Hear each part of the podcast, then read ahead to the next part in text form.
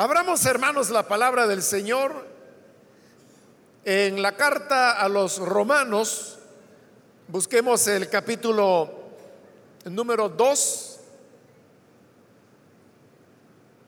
Y vamos a leer ahí lo que la palabra del Señor nos dice en la continuación de este estudio que estamos desarrollando en esta carta a los romanos. Dice la palabra de Dios en Romanos capítulo 2, versículo 12 en adelante. Todos los que han pecado sin conocer la ley, también perecerán sin la ley. Y todos los que han pecado, conociendo la ley, por la ley serán juzgados. Porque Dios no considera justos a los que oyen la ley, sino a los que la cumplen. De hecho, cuando los gentiles que no tienen ley cumplen por naturaleza lo que la ley exige, ellos son ley para sí mismos, aunque no tengan la ley. Estos muestran que llevan escrito en el corazón lo que la ley exige, como lo atestigua su conciencia, pues sus propios pensamientos algunas veces los acusan y otras veces los excusan. Así sucederá el día en que por medio de Jesucristo, Dios juzgará los secretos de toda persona, como lo declara mi evangelio. Amén. Hasta ahí dejamos la lectura. Pueden tomar sus asientos, por favor, hermanos.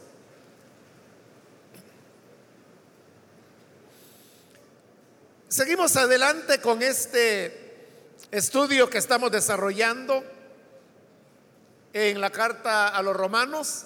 Hemos dicho desde que iniciamos el estudio que Romanos es una carta en la que Pablo desarrolla un solo tema y ese es el tema de la salvación.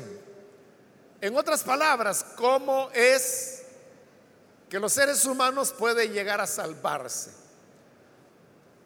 Hasta ahora solo hemos tenido eh, pequeñas menciones que Pablo ha hecho sobre ese tema de la salvación pero todavía no ha entrado a explicar cómo es que funciona el tema de la salvación. Eso lo hará hasta en el siguiente capítulo, que es el capítulo número 3. Lo que él está haciendo en estos dos capítulos, el 1 y el 2, es en primer lugar demostrar la condenación que pesa sobre todos los seres humanos. Porque si se habla de salvación, obviamente quien necesita salvación es alguien que está perdido o que se está perdiendo.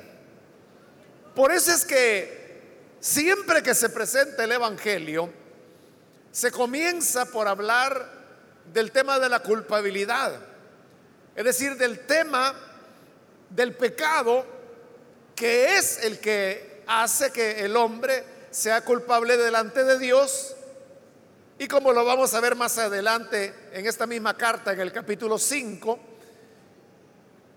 por ese pecado también viene la muerte. Y no solamente la muerte física, sino también la muerte espiritual o muerte eterna, que es lo que conocemos como condenación también. Ahora, por eso es que Pablo dedica estos primeros dos capítulos a demostrar la culpabilidad de todos los seres humanos. O sea, porque ese es el punto. No es que haya seres humanos culpables y otros que no lo son.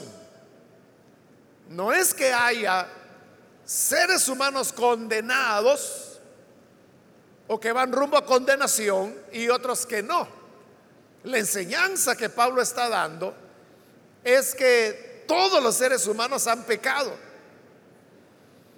que todos se encuentran bajo condenación y que todos los seres humanos van rumbo a la condenación.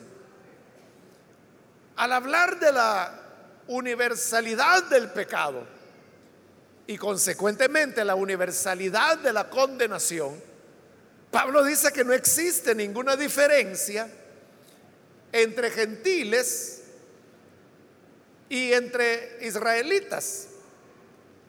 Es decir, entre los que no tienen conocimiento de la ley y los que sí tienen el conocimiento de la ley.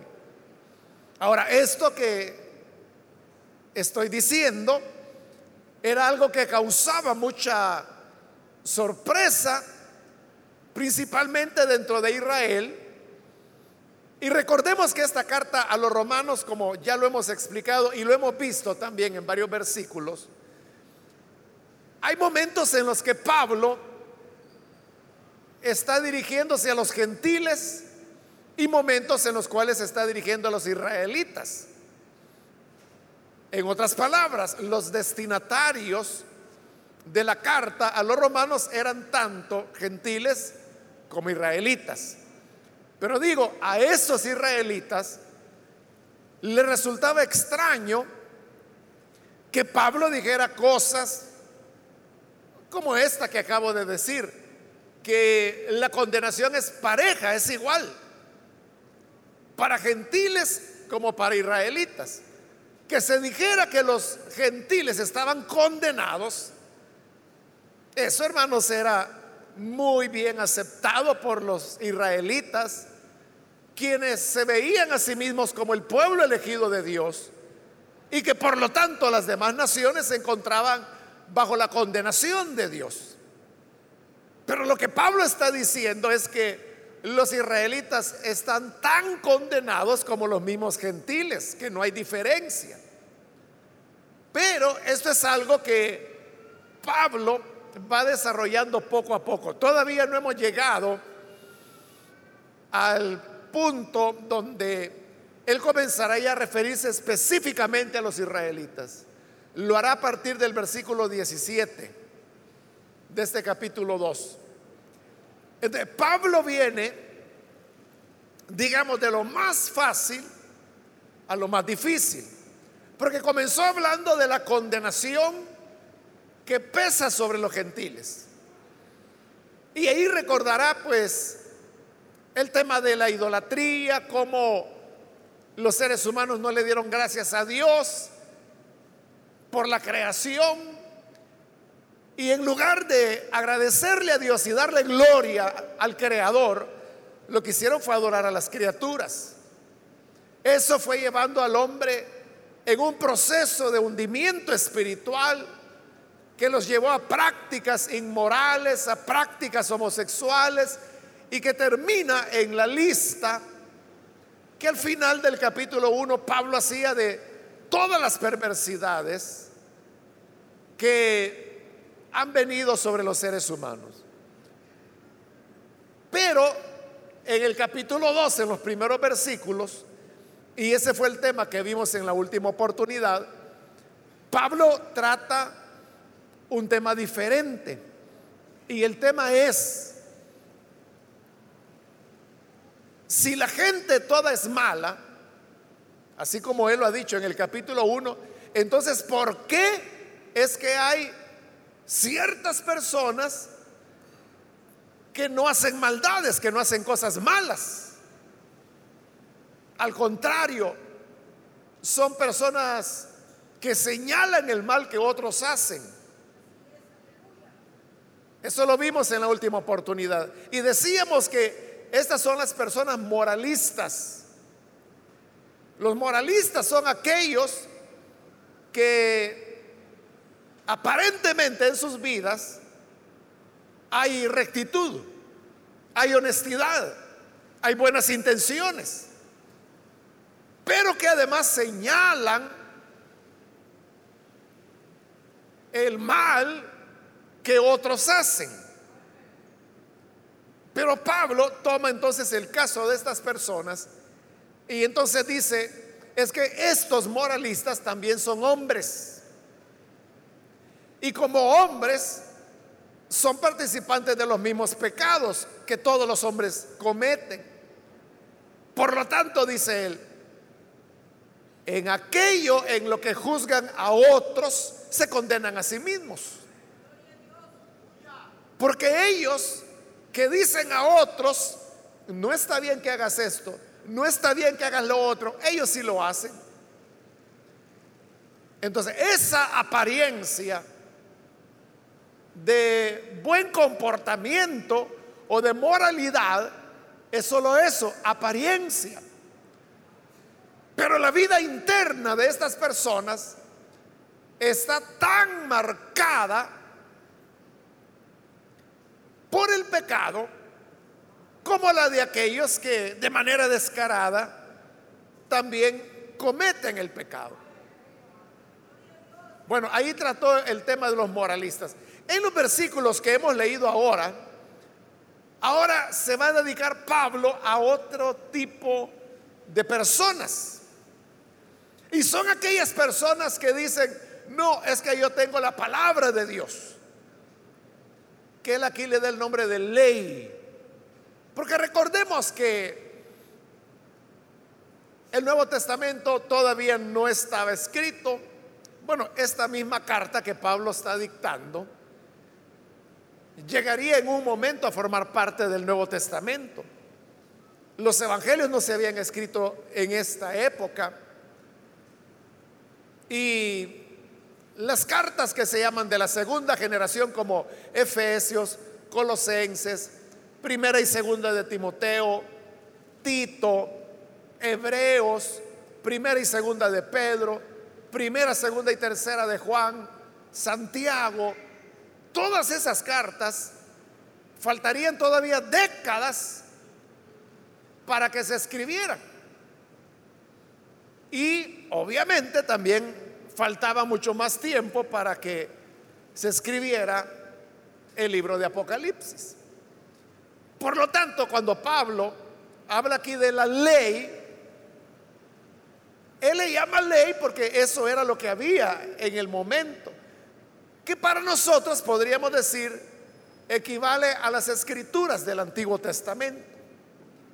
Entonces resultaba que había otras personas que ellos decían, oiga, pero yo no soy de esa lista que usted ha hecho de hombres malos, de hombres perversos, porque yo tengo la palabra, yo tengo la ley. Estas personas que decían no ser malas porque conocían la palabra de Dios, porque entendían la ley de Dios y que por lo tanto no se consideraban ser de ese de esa humanidad perdida, es a ellos o el caso de ellos lo que Pablo hoy va a tratar en estos versículos. Entonces, comienza en el versículo 12 donde dice, todos los que han pecado sin conocer la ley, también perecerán sin la ley. Y eso es algo a lo que cualquier conocedor de la ley diría, amén. Que todo aquel que pecó sin conocer la ley, sin conocer la voluntad de Dios, igualmente perecerá sin la ley. Es decir, el hecho de ignorar la palabra de Dios no excusa a nadie. Eso, hermanos, es semejante a, las leyes que un país tiene. Las personas no pueden alegar ignorancia de la ley. O sea, una persona no puede cometer un delito y luego lo capturan y va a la audiencia delante del juez, esa persona, el acusado, no puede decir, es que vea, señor juez, yo no sabía, yo no sabía que eso era delito. Entonces, nadie puede aducir ignorancia de la ley. Y vea, es posible que en realidad, en realidad la persona está siendo muy honesta. Y en realidad está diciendo la verdad, no sabía. Pero el hecho de no saber que eso era delito, no lo exime. Siempre va a ser juzgado conforme a esa ley que sinceramente él no conocía, pero la ley existe. Eso es parecido, hermanos, a un hermano de acá de la iglesia que, bueno, hace ya un dos, tres años quizá fue, fue un escándalo en las noticias, ¿no? Que alguien llega y le vende un teléfono usado. Y él lo compra porque lo vio bonito, era un teléfono inteligente. Digo usado, pero usted sabe que esos teléfonos usados que venden en realidad son teléfonos robados. El hermanito, en toda su sencillez, lo compra. Y como era un teléfono inteligente, comienza a tomarse fotos él con su familia. Pero lo que no sabía es que el propietario del teléfono tenía su teléfono eh, conectado o enlazado con, con la red de internet. Entonces él, al que le habían robado el teléfono en su casa, comienza a recibir las fotografías que él estaba tomando. Y el hermanito no lo sabía. Bueno, la cosa es que ahí tenía las fotografías de quien tenía su teléfono robado. Las presenta a la policía y la policía solo a traer fue. Lo capturan a él, al, hermano que tenía el teléfono. Bueno, en esa época no se supo, no, pero le digo, él era de acá de la iglesia. Y cuando llega delante del juez, él dice exactamente eso. Es que vea, yo no sabía que el teléfono era robado. A mí me lo llegaron a vender. Como estaba barato, yo lo compré. Y por eso yo tranquilamente me tomé fotos y comencé a utilizarlo. Pero eso que él había hecho al comprar ese teléfono usado, ese es un delito que se llama receptación. Toda persona que compra algo que es robado comete delito, aunque no haya sido él quien se lo robó. la receptación es eso, cuando usted compra algo que es robado. y puede ser que usted muy sinceramente no sabe que es robado. Entonces, cuidado con esas cosas usadas que le venden. Porque le van a llegar con historia, le van a decir, mire, no, es que esto era de un mi sobrino, pero ya, ya compró otro mejor y lo quiere vender aquí, que aquí se lo oye en 15 dólares. Y viene usted y lo compra. Pero cuidado, que le puede pasar lo que le pasó a este hermanito. Bueno, él estuvo preso como tres, cuatro meses, algo así. Llegó a la audiencia de sentencia y el juez pues tuvo compasión, no porque le decretó libertad, él salió. Pero entonces vea, cuando él dijo, o sea, yo no sabía que era robado, él no estaba mintiendo, estaba diciendo la verdad. No sé si él sabía o no sabía que comprar algo que otra persona robó es delito, no sé. Pero supongamos que él no sabía y le haya dicho al juez, mire, es que yo no sabía que comprar algo que otra persona robó es delito. Sí, es delito.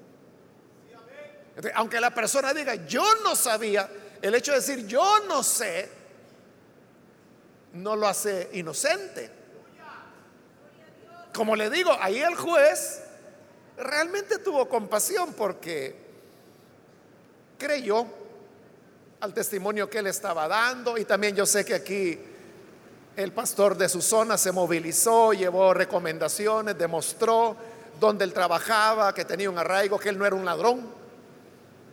Entonces todos esos elementos ayudaron para que finalmente el hermano quedara libre, pero pudo haber sido condenado por un robo que él nunca cometió. Bueno, le cuento el caso para que usted vea cómo aún en la ley terrenal, uno no puede alegar, es que yo no sabía. Puede ser verdad que no sepa, pero eso no lo hace inocente. Lo mismo ocurre con la ley de Dios. Por eso dice, aquellos que sin ley pecaron, sin ley perecerán. Ellos no conocieron la ley, ellos no sabían, como más adelante Pablo lo va a poner de ejemplo, que codiciar es pecado. Puede ser que haya una persona que no sabe que codiciar es pecado. Que codiciar los zapatos que han del otro es pecado. Que codiciar la casa donde vive el otro fulano es pecado. Que codiciar hasta la doméstica que el vecino tiene es pecado. Y una persona puede decir, es que yo no sabía que era pecado. Eso no te hace inocente. Por eso es que Pablo dice, aquellos que sin ley, es decir, sin conocer la voluntad de Dios, pecaron, de todas maneras perecerán. Es decir, llevarán la culpa de su pecado. Y como le digo, a eso cualquier conocedor de la ley hubiera dicho, amén. Y hubiera estado de acuerdo. Pero aquí viene lo tremendo de Pablo, que inmediatamente dice, y todos los que han pecado conociendo la ley, por la ley serán juzgados. Es decir, están peor. Porque conocer la ley y no cumplirla es más grave. Porque como dice Pablo, serán juzgados por esa ley que conocieron y no obedecieron. Es igual que cualquiera que comete un delito y que va ante el juez y el juez le pregunta, ¿usted señor sabía que esto es delito? Sí. ¿Y usted lo cometió? Sí. Vaya, peor, porque lo hizo con conciencia. Sabía que lo que estaba haciendo estaba mal. Entonces vea, conocer la ley, conocer la voluntad de Dios, lo único que trae es más culpa sobre la persona. Porque si esa persona desobedece la ley, esa misma ley a la cual desobedeció es la que le va a juzgar. Porque conscientemente él desobedeció lo que sabía era la voluntad de Dios. Por eso dice el versículo 13, porque Dios no considera justos a los que oyen la ley, sino a los que la cumplen. ahí Pablo está poniendo contra la pared a esas personas, a ese grupo decíamos hace un momento, de personas que Dice, no, no, no, no, mire, a mí no me ponga en esa colada que Pablo hizo al final del capítulo 1, donde habló de hombres malvados, perversos, avaros, depravados, envidiosos, homicidas, peleoneros, engañadores, maliciosos, chismosos, calumniadores, enemigos de Dios, insolentes, soberbios, desobedientes a los padres, etcétera. Eh, alguien podría decir, no, no, no, no, a mí no me meta ahí con esa gente. Porque yo conozco la palabra de Dios, yo conozco la ley. Pero hoy Pablo dice, qué bueno que la conoces. Pero Dios no considera justos a los que oyen la ley, a, las, a los que la conocen.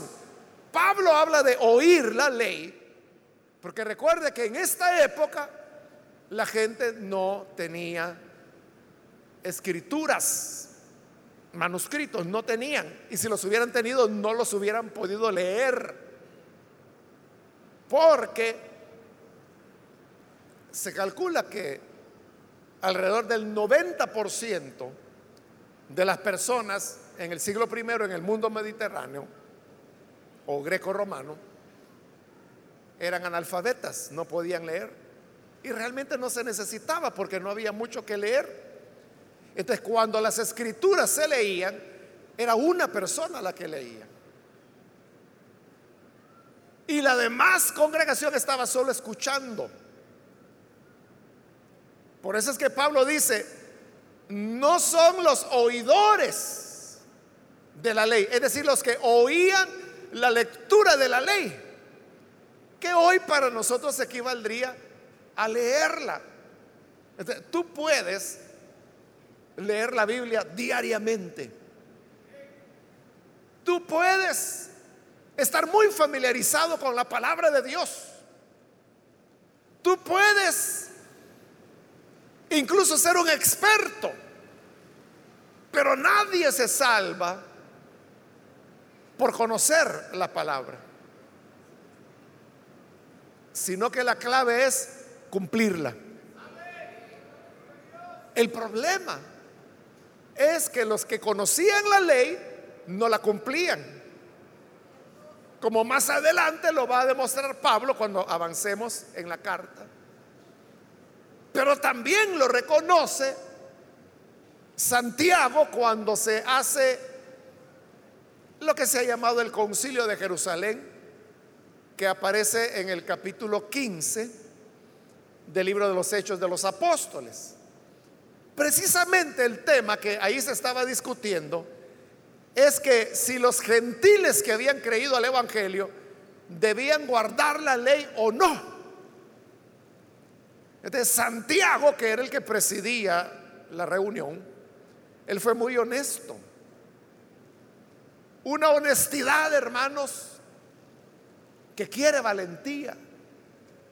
Porque Santiago dijo, hermanos, ¿para qué les vamos a poner a los gentiles esta carga que guarden la ley cuando ni nosotros ni nuestros padres la guardamos.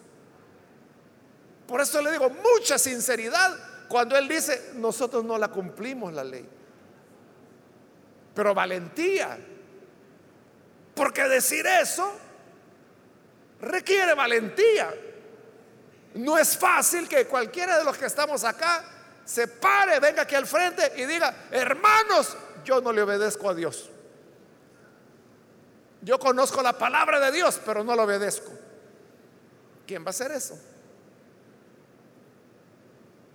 Quiere valentía. Esa es la valentía y la honestidad que Santiago tuvo. Entonces vea, él dice, nosotros no la cumplimos. Nuestros padres no la cumplieron. Es decir, nadie la había cumplido. Que es lo mismo que Pablo va a decir más adelante en esta carta. Entonces, ¿qué ocurría? Que aún los que tenían la ley no la cumplían. Entonces, ¿de qué servía que alguien conociera la ley? Pablo dice, para lo único que, le sirve es que esa ley lo va a juzgar al final por no haberla cumplido. En cambio, al que no la conoce, pues no la conocía, pero sin conocerla perecerá. En cambio, el que sí la conocía es aquel que a sabiendas de las cosas las hace. El punto al que Pablo está llegando aquí es lo esencial y lo que le importa a Dios. No es que uno conozca la Biblia, no es que uno sepa de qué habla. Lo esencial y lo importante para Dios es que la obedezcamos, que la cumplamos. Esas palabras que Pablo decía, para este grupo de gente que se excusaba en eso. Son palabras muy valederas para nosotros hoy en día. Porque usted sabe que hoy en día ser creyente, ser evangélico, es como una moda en el país.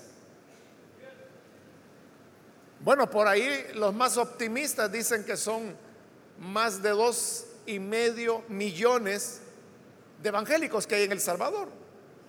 no sé si es cierto, ¿verdad? Pero es el cálculo que hace. Pero entonces vea, son millones. Acercándonos ya casi a la mitad de la población que dicen ser evangélicos. Pero de esos que dicen ser evangélicos, ¿cuántos realmente están viviendo de acuerdo a la palabra de Dios?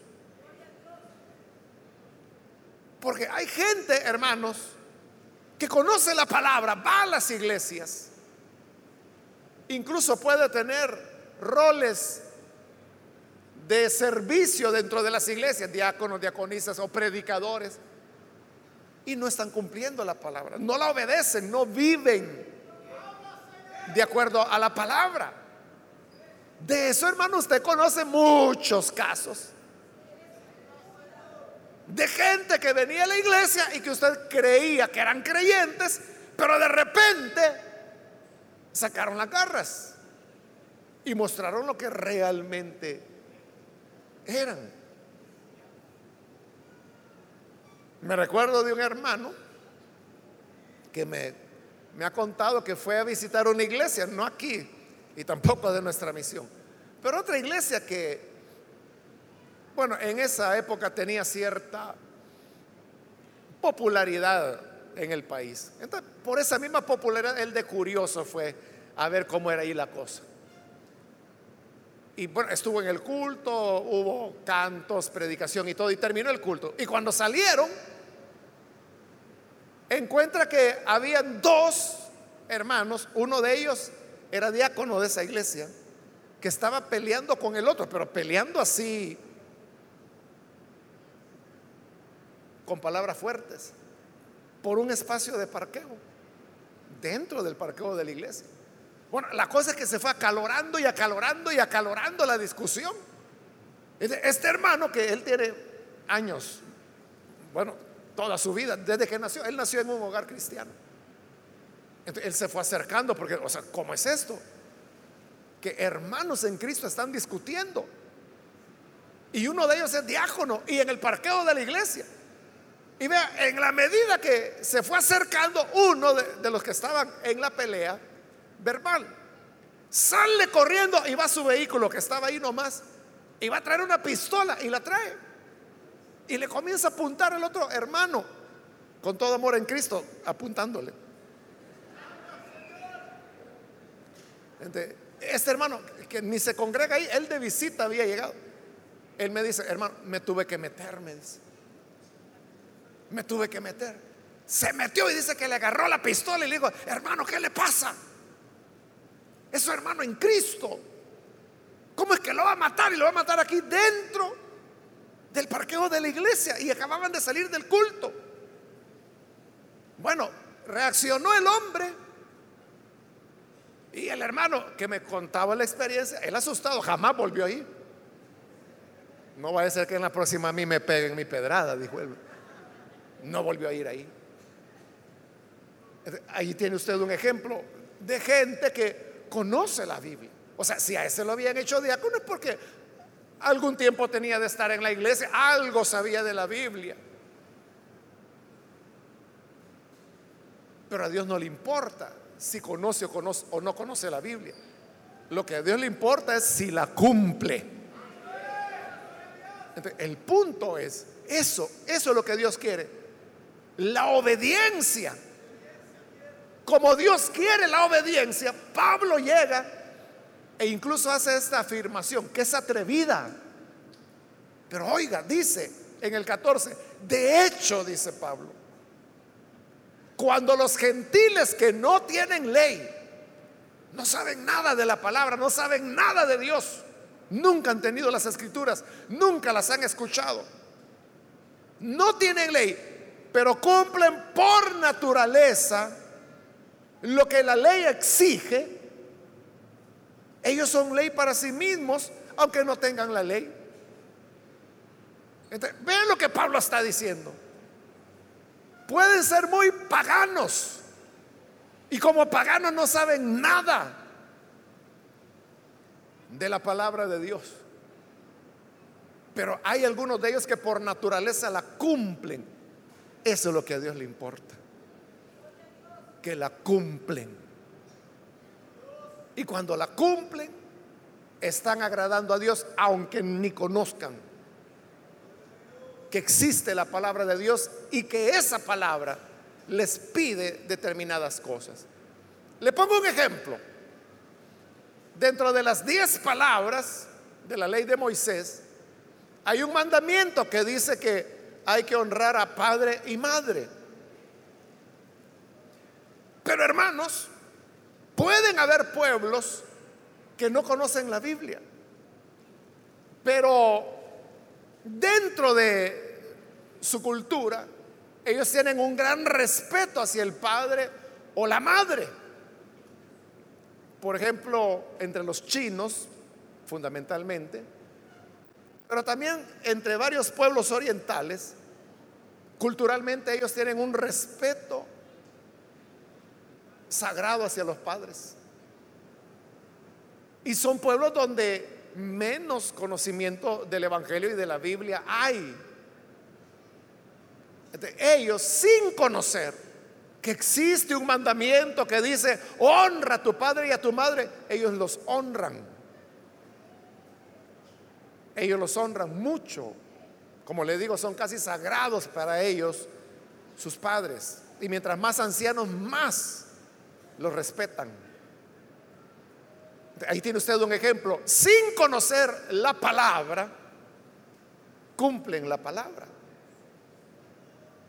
¿Y cómo es que la cumplen si no la conocen? Por naturaleza, dice Pablo. Porque la ley, ellos son ley para sí mismos. Estas palabras de Pablo, hermano, yo le aseguro que le ardían a los israelitas. Porque ellos se jactaban tanto de tener las escrituras, de tener el conocimiento de Dios. Y Dios dice, mira, hay paganos que te ganan, que no tienen tus privilegios, que no tienen la palabra, ni saben que existe palabra de Dios, pero cumplen con esa palabra por naturaleza. Entonces, aquí es donde, ahí Pablo ha entrado, como eso es atrevido, eso que Pablo está diciendo es atrevido.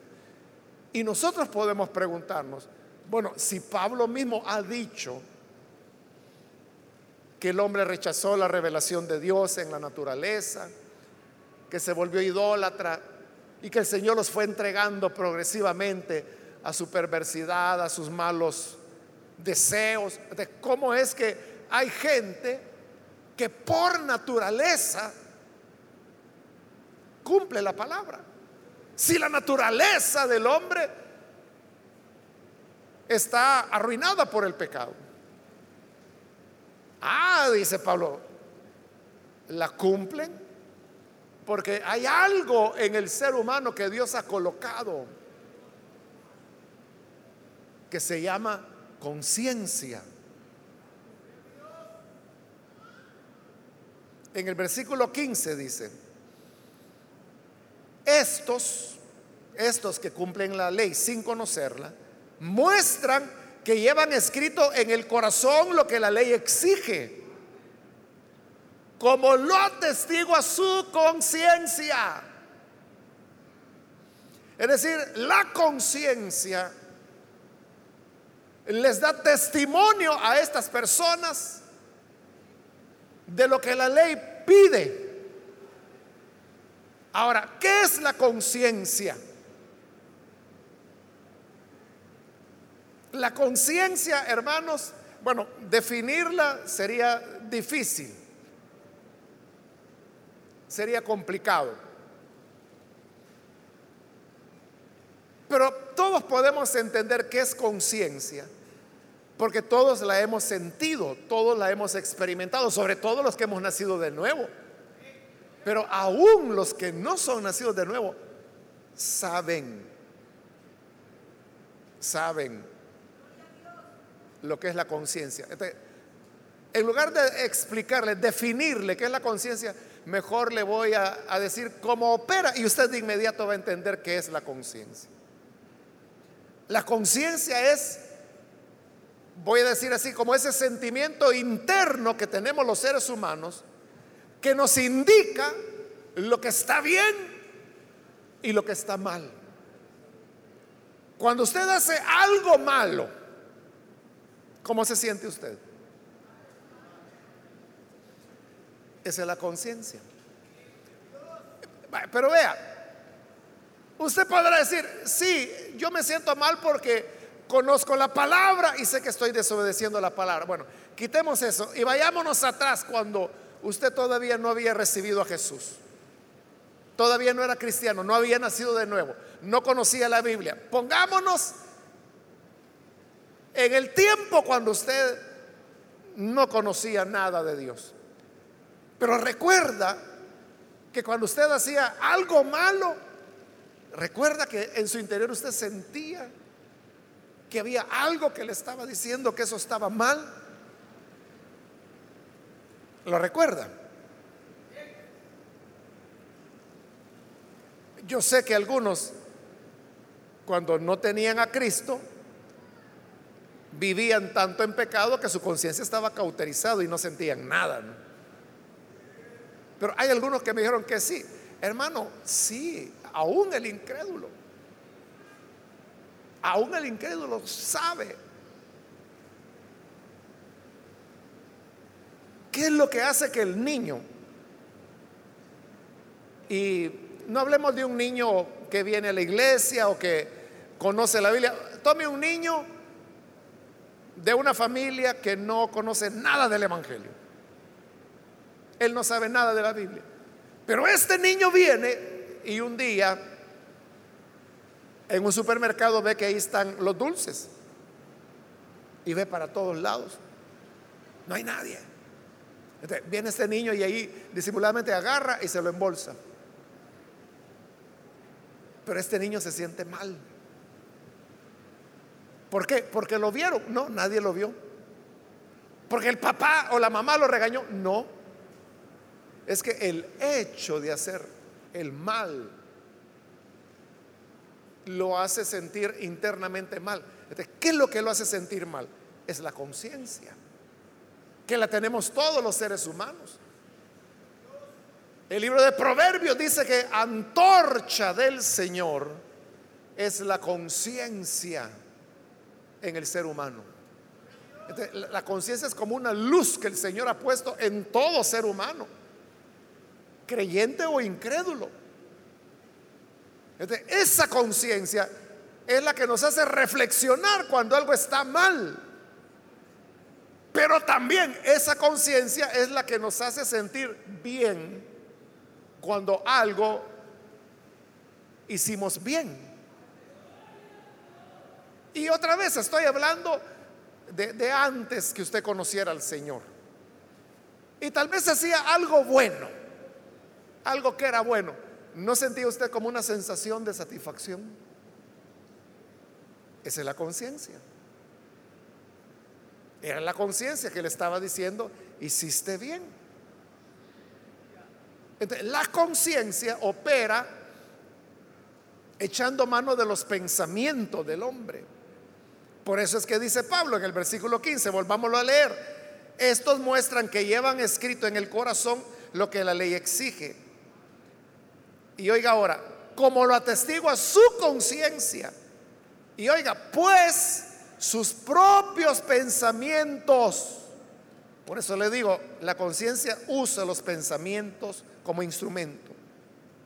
Sus propios pensamientos algunas veces los acusan y otras veces los excusan. Es decir, la conciencia, cuando alguien hizo mal, la conciencia activa los pensamientos. Y entonces ese niño que se robó el dulce en la tienda o en el supermercado, comienza a pensar. Dice, no, esto no estuvo bien. Hice mal. Entonces la conciencia está usando sus pensamientos y esos pensamientos le están haciendo reflexionar que estuvo mal lo que hizo. De igual manera, si hace bien, al hacer bien, la conciencia le da el sentimiento de que hizo bien y le activa los pensamientos que le hace reflexionar y entonces dice, yo creo que esto fue lo correcto cuando me vea en una situación igual a esta en otra ocasión, volveré a hacer lo mismo que hoy. Ahí la conciencia está trabajando con los pensamientos. Y estos pensamientos o los hacen culpables, los acusan o los excusan. Entonces, a la pregunta, ¿cómo es que la gente sin conocer, que no conoce la palabra de Dios, hace la voluntad de Dios? Por su conciencia. Hace años, hermano, yo leí en algún lugar de una tribu. Lastimosamente no, no anoté el nombre ni nada, pero el hecho es que en esta tribu, los antropólogos que habían descubierto esta etnia, descubrieron que las normas de convivencia que había dentro de esta etnia eran semejantes a los diez mandamientos. Y ellos no conocían la palabra. Entonces, por ejemplo, para ellos el adulterio era incorrecto, el matar era incorrecto, el robar era incorrecto, el dar falso testimonio o mentir era incorrecto. Entonces, las normas de convivencia que ellos tenían eran similares a lo que nosotros conocemos como los diez mandamientos. Entonces, ¿cómo es que ellos habían llegado a esas conclusiones sin conocer la palabra de Dios? porque ni sabían que existía un Dios, una Biblia y menos los diez mandamientos. ¿Cómo lo sabían? Su conciencia. Si el ser humano le pusiera más atención a la conciencia,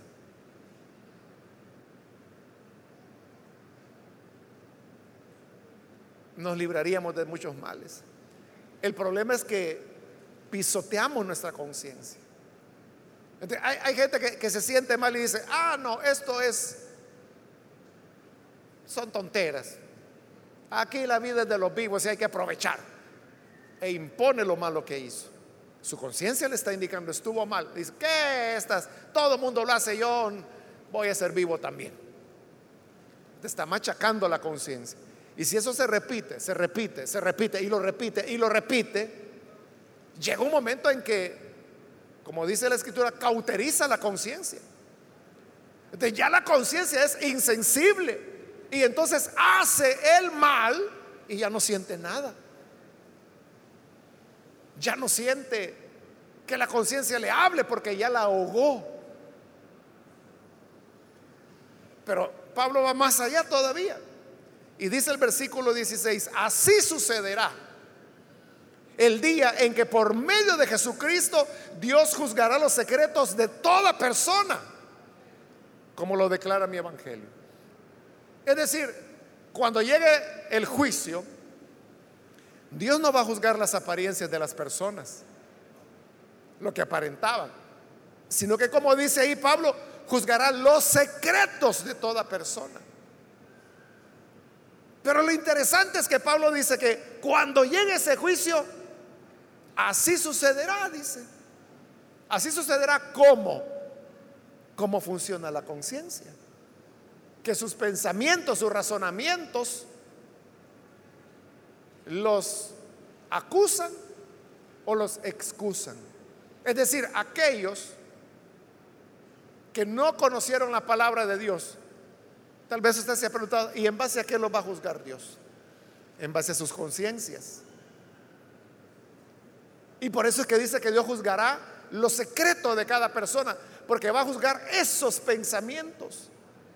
Porque la conciencia siempre les indicó cuando era malo lo que hacían, pero si no la oyeron y como le digo, la pisotearon y siguieron haciendo lo malo, eso que es secreto, porque es el pensamiento es interno, eso es lo que Dios va a juzgar.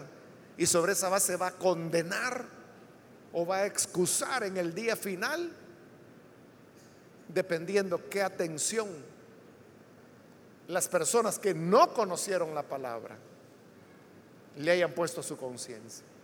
Ahora, para nosotros, que no solo tenemos conciencia, sino que además tenemos el conocimiento de la palabra y además tenemos la morada del Espíritu Santo en nosotros mucho menos excusa tenemos. Porque tenemos total claridad de lo que Dios quiere. Además la conciencia nos lo indica. Y además, el Espíritu Santo nos está redarguyendo o nos está animando, dependiendo si es malo o si es bueno lo que hacemos. Entonces, termino hermanos diciendo que no son los que oyen la palabra o los que la leen los que serán justificados delante de Dios, sino los que la hacen. Eso es lo que a Dios le importa, que hagan su palabra. Y por eso es que Dios excusará a aquellos que no conocieron la palabra, pero que guiados por su conciencia hicieron lo que la palabra pide. Así será en aquel día, dice Pablo. Serán juzgados de acuerdo a los pensamientos que su conciencia les dictó. Así que atentos hermanos todos a nuestras conciencias, no permitamos que se endurezca, porque recuerde, antorcha del Señor es la conciencia en el corazón del hombre. Y recuerde que las antorchas se utilizaban para iluminar. Esa era la iluminación. Este, hoy podríamos decir que lámpara de Dios es la conciencia en nuestro interior. Es la luz que nos ilumina, que nos guía. Claro, la palabra es otra luz. El Espíritu Santo es otra luz y persona que nos guía. Pero estoy hablando de la conciencia. Que seamos sensibles a ella. Y de esa manera entenderemos y conoceremos el camino que conduce a la vida. Vamos a orar, vamos a cerrar nuestros ojos. Y yo quiero hacer una invitación para aquellos amigos que todavía no han recibido al Señor Jesús como su Salvador.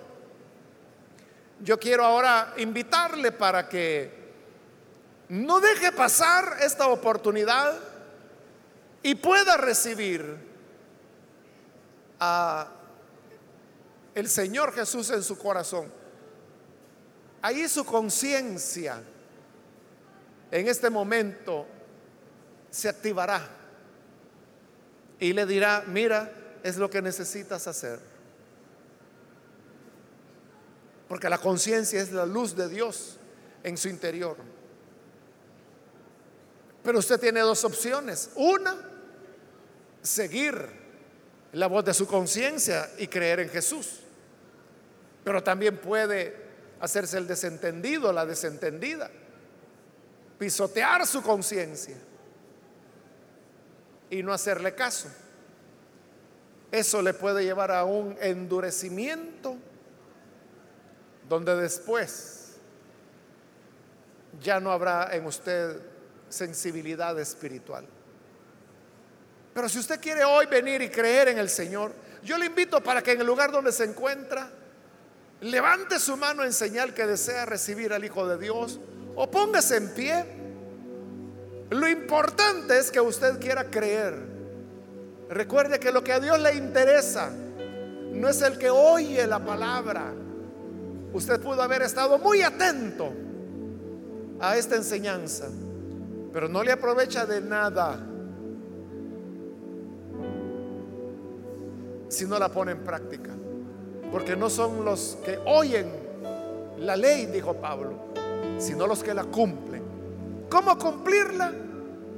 Creyendo en Jesús, entregándose a Él. ¿Quiere usted hacerlo? Póngase de pie o levante su mano ahí en el lugar donde está y vamos a orar por usted. Acá hay un joven que está pasando, Dios lo bendiga, bienvenido. Alguien más que necesita pasar. Es primera vez que recibe al Señor como su Salvador. Puede ponerse en pie. Y vamos a orar por usted. Cualquier amigo o amiga que hoy necesita responder al llamado del Señor. Le invito, póngase en pie ahí en el lugar donde se encuentra o levante su mano. Queremos orar por usted. Si usted siente algo que le inquieta internamente. Y usted dice, es que tengo deseo de llorar. Algo me pasa. Esa es la conciencia. es la conciencia que te llama para que vengas al Hijo de Dios. Muy bien, aquí hay una joven, Dios la bendiga, bienvenida también. Alguien más que necesita pasar, puede ponerse en pie. O levante su mano y vamos a orar. ¿Hay alguna otra persona? Venga que hoy es el día cuando la gracia del Señor le está llamando y le está invitando a acercarse. ¿Alguien más? que necesita venir. No haga oídos sordos a su conciencia, a la palabra de Dios, al llamado que está escuchando en este momento. Venga, es saludable para usted. Levante su mano o póngase en pie y queremos orar por usted. Invito también si hay hermanos o hermanas que se han alejado del Señor y necesitan reconciliarse. Todo este tiempo que usted ha estado apartado del Señor, usted ha sentido como su conciencia le ha estado repitiendo, vuelve, vuelve, vuelve a casa, no vivas lejos, regresa al hogar Hoy es el día para hacerlo. ¿Quiere reconciliarse? Pase acá al frente, vamos a orar. Cualquier hermano, hermana que necesita reconciliarse, venga, pase en este momento.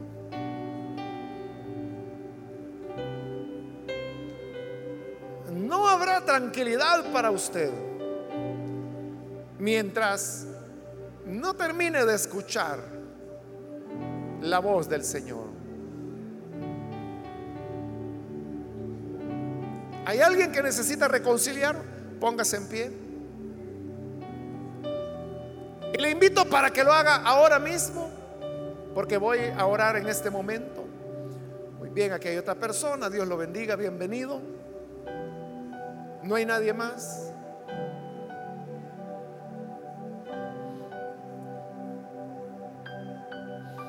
A usted que nos ve por televisión, quiero invitarle para que se una con las personas que están aquí al frente, ore con nosotros y reciba la salvación que se encuentra solamente en el Hijo de Dios.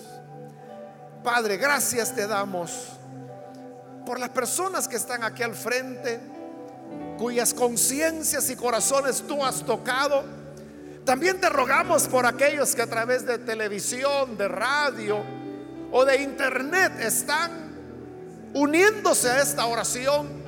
Yo te pido, Padre, que aquellos que hoy se rinden a ti, sean perdonados, sean salvados, sean transformados y que la vida de ahora en adelante lo hagan en una dependencia de tu palabra, de tu espíritu y de sus conciencias, que es la alarma que has colocado en nuestro interior, que nos indica el camino correcto y el camino errado.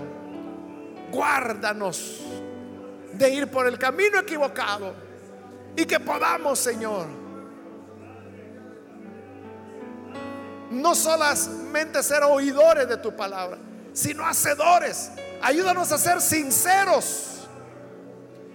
Y que si estamos dentro de una iglesia, podamos practicar, llevar a la práctica tu palabra, la obediencia a ella.